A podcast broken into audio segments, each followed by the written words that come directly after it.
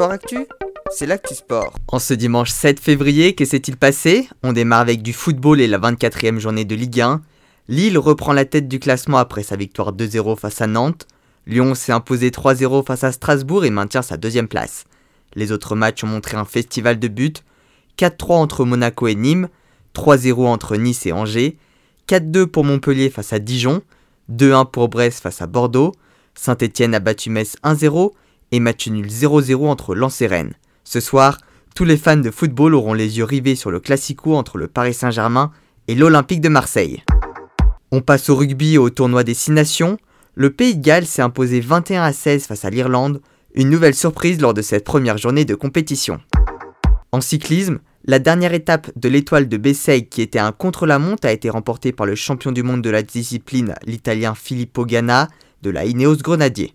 Au niveau du classement général, c'est le belge Tim Wellens de la Lotto Soudal qui s'est imposé devant le polonais Michael Kiatowski.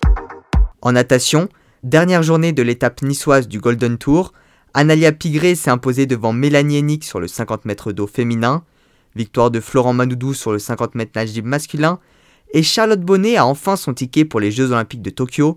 Elle a remporté le 100 mètres nage libre en 54 secondes 32 centièmes, 6 centièmes de moins que les minima. En athlétisme, le Suédois Armand Duplantis a été meilleur que Renaud Lavillenu sur le concours de perche du Elite Tour de Rouen. Il a franchi la barre des 6m03 alors que Renaud Lavillenie s'est arrêté à 5m93. En ski freestyle et le big air, seulement 6 jours après sa deuxième place sur les X Games, Antoine Adelis s'est imposé sur la Coupe d'Europe qui s'est déroulée ce week-end aux Arcs. Du côté des femmes, la victoire est revenue à la jeune Bérénice Dodé. En handball, les Parisiens se sont imposés en Champions League. Ils ont battu les Hongrois de Szeged 32-19 en match de retard de la toute première journée.